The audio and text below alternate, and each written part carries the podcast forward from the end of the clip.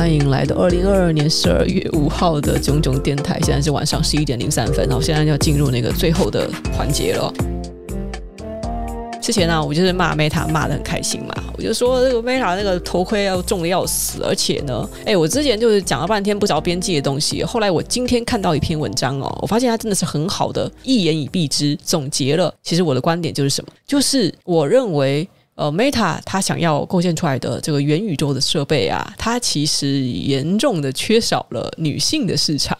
现在讲的说什么可能是包刀剑神域啊，然后可能是就是一帧很刺激的这个元宇宙啊，什么元宇宙办公室、元宇宙教室，那么听起来就是很不靠谱的这些对对未来的展望哦，就是也不知道到底是有啥好期盼的，让让我觉得我对 Meta 不看好。那这是一方面，那其次呢是 Meta 它现在的用户数就是没有在成长了嘛，呃，年轻人大量已经没有在用了，不是出走了，就是年轻人不用 Meta，他们觉得 Facebook、Instagram 都是老人家在用的哦，用户数是一个问题，然后我对它的功能哦也没有说。不知道到底有什么好期望的，所以呢，今天呢，我想要举一个例子，是我以前有读一本书啊、叫做《别被创新冲昏头：判读科技前景的终极准则》。哦，这本书的作者叫做 Pip Coburn，这本书是在二零零呃二零零六年的时候出的，他准确的预测了一些科技产品会失败，然后哪些科技产品成功，就是这样子的创意会成功，这样的创意失败，他有他自己的准则。举出了相当多的例子，就是当初被很多创投看好，认为说啊，一定就是有很多人要用啊，这种科技产品一定可以发大财的这样子的例子，但是结果后来被证实就是失败的哦。那我觉得这些事例对于我们去去判断新产品的前景蛮有帮助的。格洛夫法则与摩尔定律。好，那我们先从它的第一章开始说起哦。这本书现在应该是买不到了，实在是太老了这本书。经济学家约瑟夫·熊彼得说：“科技绝非善类，他不会停下来等人，不会说请。他闯入了现行的体制，而且往往毁了他们，同时创建新体制。”这位熊彼得哦，经济学家说的这番话呢，这个也可以称得上是许多的科技业者面对科技的态度。因为可能会想象说是工程人员开创了科技，然后世界就永远改变了。我们说爱迪生发明电灯，我们世界就突然就变光明了。我们以为是发明家创造的未来，其他在问什么都属妄然啦。在这种架构之下呢，创意世界才是新科技的研发殿堂。如果你在那边针对科技是否会成功，就这个成功的几率进行探讨的话呢，会被视为是冒犯了创意的世界。安迪·葛洛夫提出十倍速变化法则，意思是说呢，如果有某一项科技的产品哦，它的功能已经是被为世人所认可，那么你只要开发出功能比过去强十倍的科技，那么市场也是会热烈的去接受，这叫做十倍速变化法则。然后摩尔定律是指机体电路可以容纳的电晶体数量呢，约每隔十八个月便会增加一倍，性能也会提升一倍。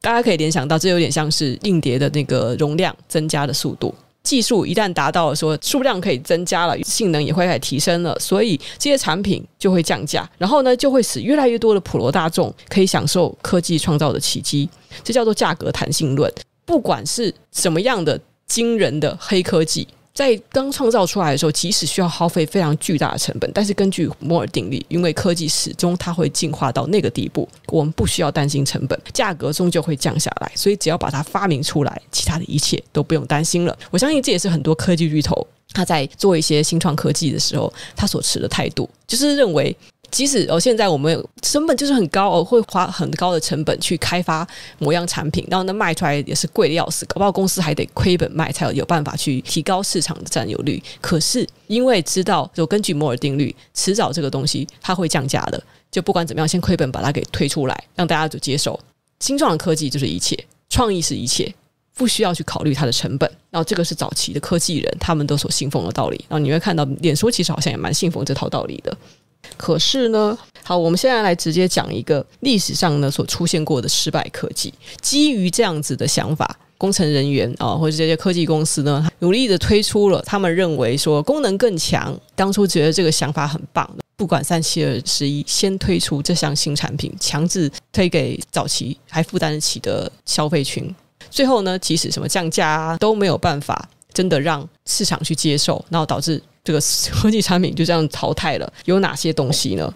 我这一定要提的一个东西哦，这个东西就是 AT&T，你知道 AT&T 吗？这是美国的电信业巨头哦。AT&T 一九五六年的时候，它完成了一款电话的原型。哇，五五零年代到底在干嘛哦？它已经先在贝尔实验室里面完成了一个视讯电话的原型机，然后一直直到一九六四年，他在纽约举行的世界博览会中公开推出了这个视讯电话，是由一台手机跟一部小型电视组成的装置哦。而且那时候的电视呢，它还是显像呃这个 CRT 电视，所以说它是有厚度的。手机很巨大，电视也很巨大，那两个巨大的装置组成了一个更巨大的装备，然后这个东西叫视讯电话。AT&T 它在这个博览会公开推出的时候，他还接着宣布呢，它将要在纽约市、芝加哥以及华府之间开办视讯电话服务。其实他推出的这个装置呢，其实是有他的宏图大志，是想要一统江湖。他预计说，我推出这个东西就有点像是苹果推手机、三星推手机一样哦，我就是想要垄断这个市场的所有的设备。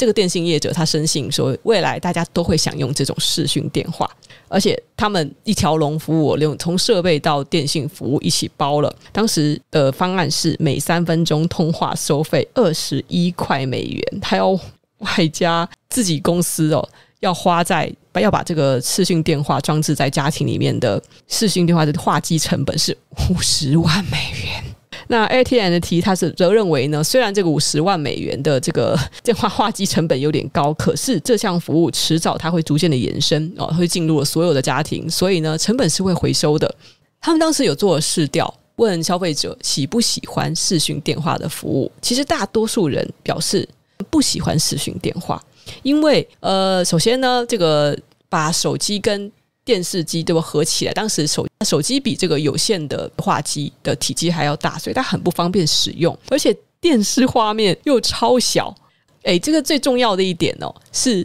大家还是很难接受在讲电话的时候看着你的通话对象的这个 idea。不过呢，当时 AT&T 的主管也是死脑筋，他相信这个产品会有市场。他是说，你们现在不习惯，以后就习惯了哦。他认为说，就是人与人之间的沟通嘛，呃，我们本来都一开始是写信，要打电报，那很不方便。然后后来这么通话之后，大家人人都爱包电话粥了。那既然都已经发现说这样的是一个更有效率、哦更更精准的沟通方式的话，那我们何不把它上升到我们可以再看对方的脸呢？诶，这样不是应该会很受欢迎吗？反正就是 AT&T 的主管就相信哦，迟早大家会接受的哦。到时候家庭啊、办公室啊，一定都会采用视讯电话。然后他们预计呢，在一九八零年代中期哦，你看一九六四年推出之后，他们认为在八零年代中期会增加到三百万台，就是在光是在呃纽约市跟芝加哥和华府就会有三百万台的用户，并且会为公司带来一年五十亿美元的盈利。哦，这是他们的美好的梦想，但是呢，这些梦想当然是全数都落空了。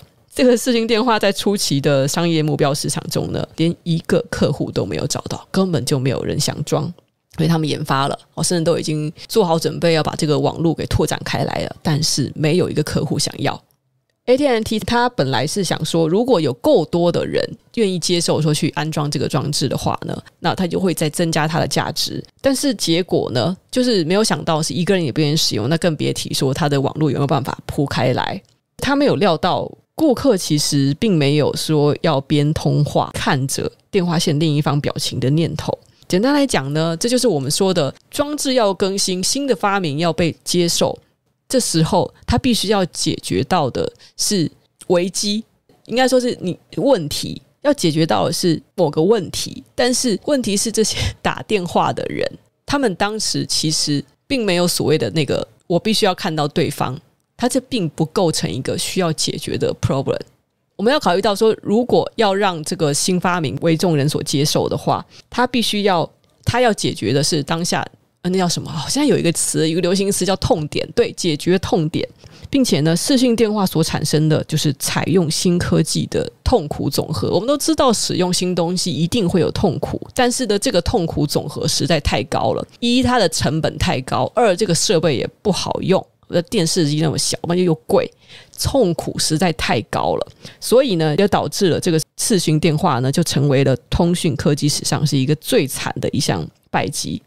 然后我们现在具体的分析一下这个案例里面，当时到底有什么是勉强称得上是危机的东西？也或许呢，视讯电话其实是一种寻找问题的解决方法。其实，在一九六四年，特别是在纽约、芝加哥与华府之间哦，到底是真的有这么多繁忙的电话业务，然后而使用者是因为这些业务的重要性，会觉得嗯，我非得要使用视讯电话业务服务，而其他城市则没有这种必要吗？就是说，ATMT 当初在推出这个服务的时候，它到底有没有针对？首先，为什么是在这个些城市？然后为什么要推出这个服务？那到底有哪些人需要这个服务？很显然，这些工程人员脑袋空空，从来都没有想过这些事。那视讯电话难道对于使用者是一点都不具有任何的诱惑吗？考虑到的是，那个时候光是电话这个东西最初诞生之初，它解决的痛点到底是什么？就是直到现在，我们大家不管是用手机也好，还是用视话也好，我们大多数人仍然选择语音来去跟对方沟通。那个是因为语音这个沟通手段已经可以。解决我们当下所遭遇的问题了。文字可能不够快，然后文字可能缺少了腔调，缺少了口气的这些资讯，所以它提高了效率，而且降低了可能会误会的造成你的问题。就是它已经是极大的让这个沟通的精准度和效率已经变得非常的高了。那也许再加上视觉的部分，它可以变得更高。但是呢，就相当于说，其实它已经提高到了一个九十分、九十五分的境地。人们会需要再多那个十分，会多那么五分吗？就是那个是不是必要的吗？所以呢，一个新科技它诞生的时候，它解决了我会说，如果它是痛点，那是因为它到底有没有弄到这个必要的成分？现在为什么我当然知道 FaceTime 后来出来之后，还是有很多人在使用。但是呢，考虑到说为什么现在 FaceTime 就比较多人用，而那个时候那些人根本就考完全不考虑视讯电话，那是因为现在 FaceTime 它作为一个手机的附带的产品。我们并不需要再额外花几十万美元再去装那个装置，我们才有享有这个功用。FaceTime 它所满足的族群是商务人士，然后还有就是家人哦，情侣。我们情侣不要想没事就想要看对方吗？或是那个我不知道，就是要拍色色的，应该没有人吧？没有人用那个什么聊色哦，聊色的时候用的，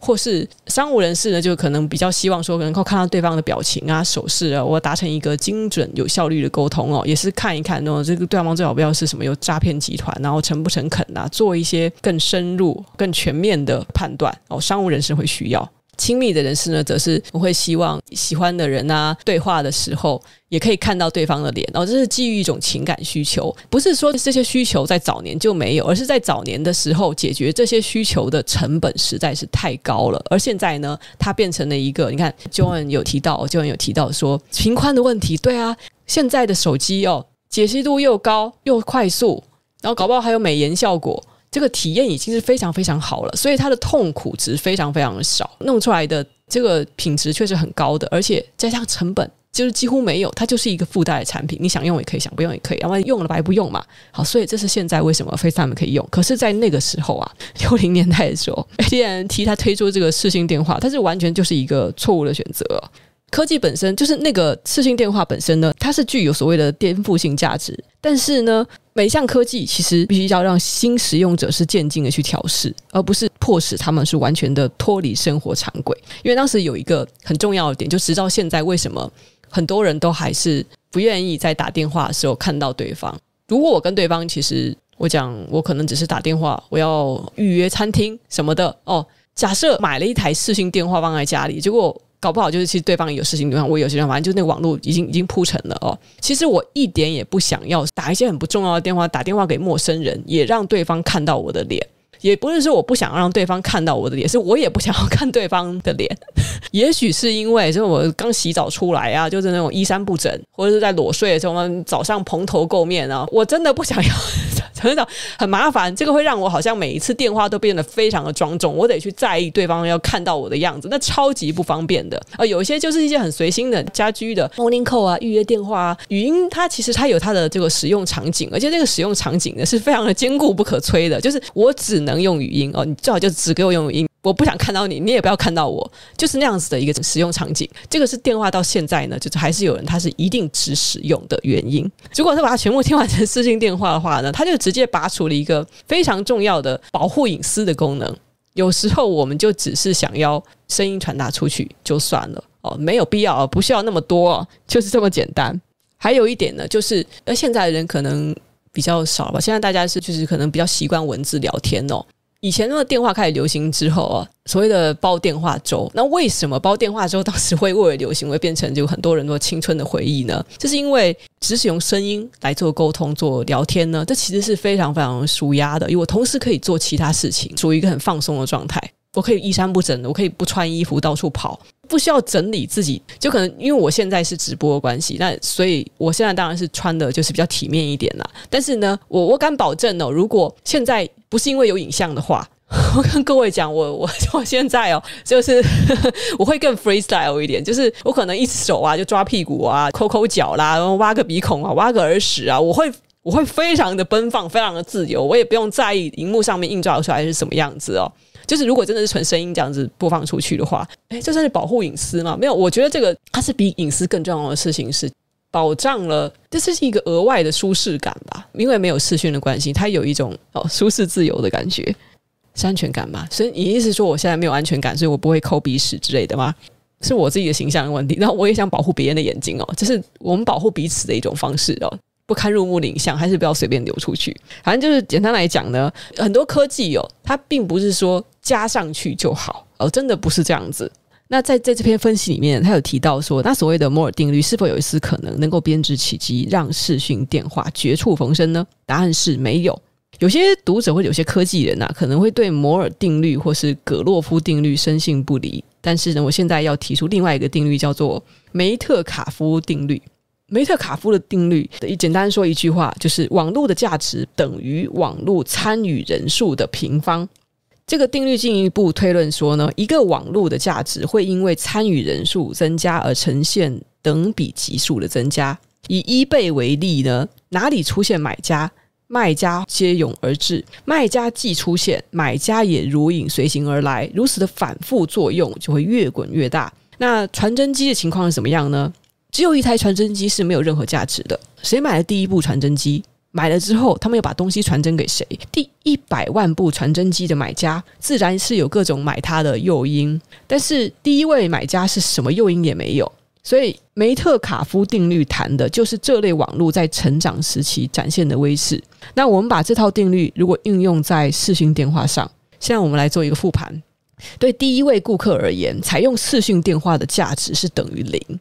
呃，或是说就技术观点而言呢，这个价值等于一，因为参与人数为一，一的平方还是一。另一方面呢，对第一百万买了视讯电话的顾客而言，可以通话的对象就会高达九百九十九个人。视讯电话的价值，这个时候就既真实又庞大。就这样呢，我们遇上了科技上常见的一个依靠网络效应的问题，就是在立即利益似乎为零的情况下，我们要如何鼓励使用者在个人层面的基础设施上进行早期投资？值得我们注意的是，传真机是经过了二十年到三十年之后才出现了网络效应。网络效应谈的呢，就不仅是早期投资而已。有人说，钱从来不是这个问题的重点，投资在能影响使用者想要的解决方案上，普遍性才会随之而产生。网际网络在以一种可运用媒体的形式问世之后，也历经了二十到三十年才引发了网络效应。一个人可以上网，两个人可以上网，三个人可以上网，那并不会构成一个网际网络的一个巨大价值。网际网络之所以现在会这么有用、这么好用，那是因为实在太多人在上网，也是因为上面的网站够多的关系。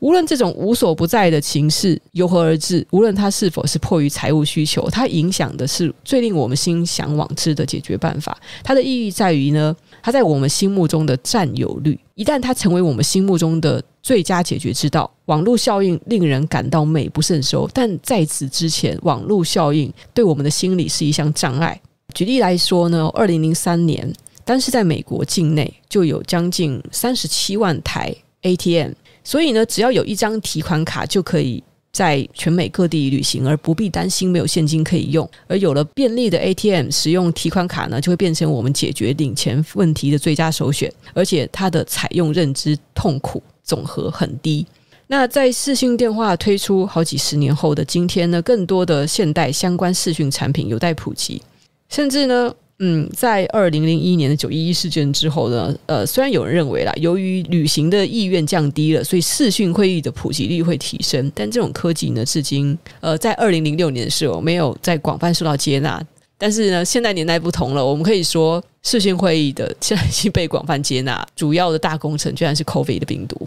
远程办公成为人们的日常。那当初二零零六年的人是想不到的吧？最后来说一下这个，总结一下这个一系列大问题哦，在视讯电话上面无法发挥网络效应哦。视讯会议之所以当时无法普及呢，是因为有人问题是说，主要出在价格身上啦。当初的视讯电话所造成的问题是，第一，所谓的就是在构成这个网络之前，顾客的心理挣扎，与资讯科技的人员联系虽然很简单哦，技术上很简单，但是由于不常使用，所以呢，如果想要使用这个新系统，必须是要经过一番心理的挣扎。第二。缺乏信心，对于使用这个东西呢，我可以联系上什么人？有多少人用这个东西啊？我使用了视讯电话之后，我还得就是要跟同样使用这台机器的人沟通，它才有价值嘛？到底有多少人买这台机器？我还不知道，那我要不要买？不知道啊。所以这显然要经过一番挣扎，但是 根本原因 是信心。好，再来是不利于机动，这个视讯电话又大又重，还放在家里。在今天这个时代啊，是没有人指望大家都坐在办公桌旁边的啦。那我既然明明都知道说他对方是有可能外出的，那我又何必徒劳费神呢？为什么不干脆直接打电话？为什么不直接在语音信箱留言，或是我发个 email？哦，那个时候已经 email 了，或是发简讯，运用的选项很多，所以视讯电话又并不成为一个真的很有利的其中一个选项。还有就是关闭性系统。AT&T 当初他们打的一个如意算盘呢，是希望垄断这个市场，因为他们想要赚到最多的钱。可是呢，那对于很多人来讲的是，啊，我本来使用的电信系统哦，电信服务商并不是 AT&T 啊，我要为了这个视讯电话，我要转移我的电信系统到 AT&T 吗？诶，这个又是一层痛苦了。之后我就一直都使用他们的电信服务嘛。那假如说我就不太喜欢他的方案怎么办？这又是一个转移痛苦。好，然后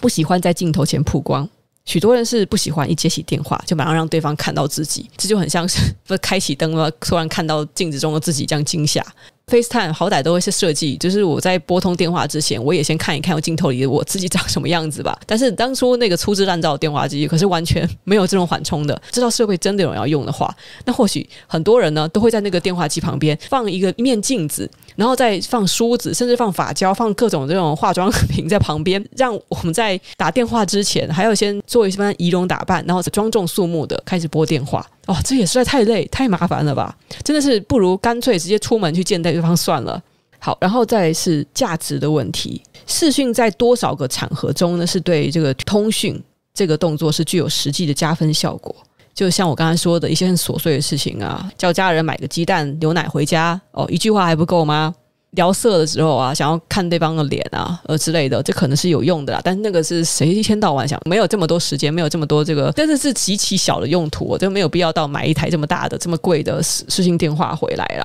最后这一系列的问题也导致了视讯电话在这个市场上是注定要惨败的。